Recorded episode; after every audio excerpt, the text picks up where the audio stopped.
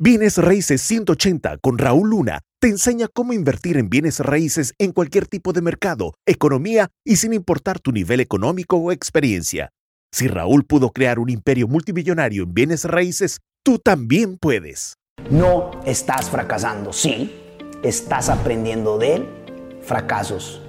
Si estás aprendiendo del fracaso, no estás fracasando. Escucha bien claro es cuando fracasas, cuando no hubo el aprendizaje, cuando no reflexionaste, cuando no aprendiste nada y te quedaste en el fracaso. No estás fracasando si estás aprendiendo el fracaso. ¿Lo crees? Déjamelo saber aquí abajo. Número dos, no estás fracasando si no has cuiteado, si no te has rajado. No estás fracasando. Mientras no te rajes, no es fracaso.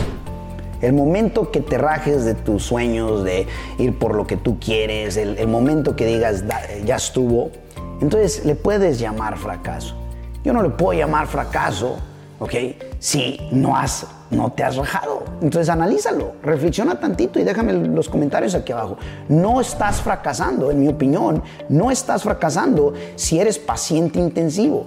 Si entiendes que tienes que ser paciente poniendo la acción constante. A eso me refiero ser paciente intensivo.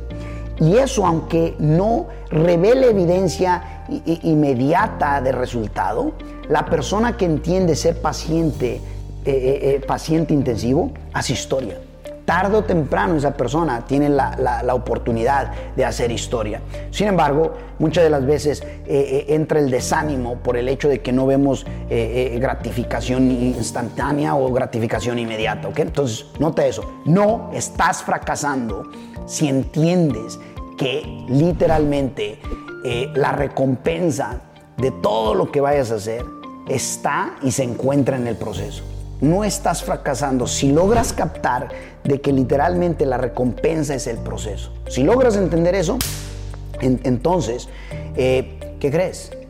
Todo lo que vale grandiosamente la pena construir no se construye en 24 horas.